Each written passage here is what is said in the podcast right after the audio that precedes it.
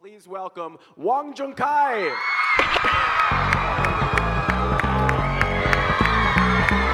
h e l l o hello everyone. My name is Wang Junkai. You want to be carry. Thanks for coming.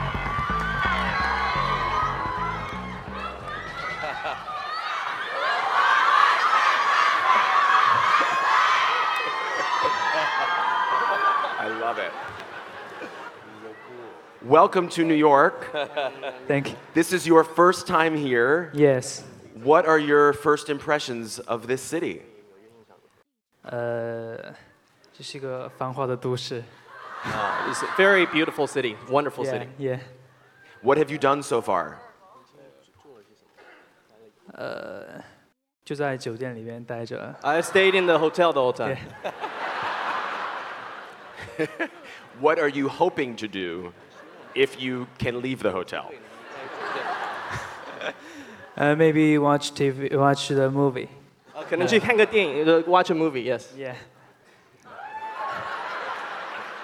I think they all want to know at what time and Maybe- what maybe film they- you will be seeing. Right, Yes. the theater. Right. Yes. Okay. Great. Uh, Carrie, I want to know. This is your first film. You've done television. You've done music. What did this project allow you to do that you've never been able to do before?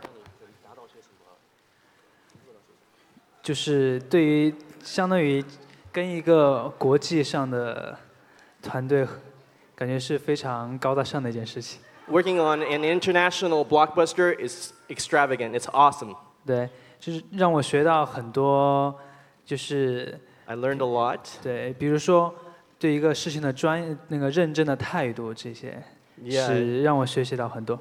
I can really concentrate a lot and learn so much from everybody. What would you say is your favorite thing about your character in the film?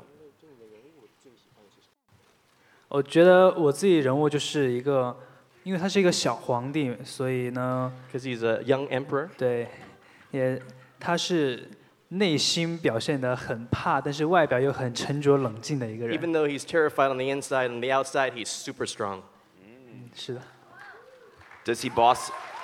Does he boss everybody else around?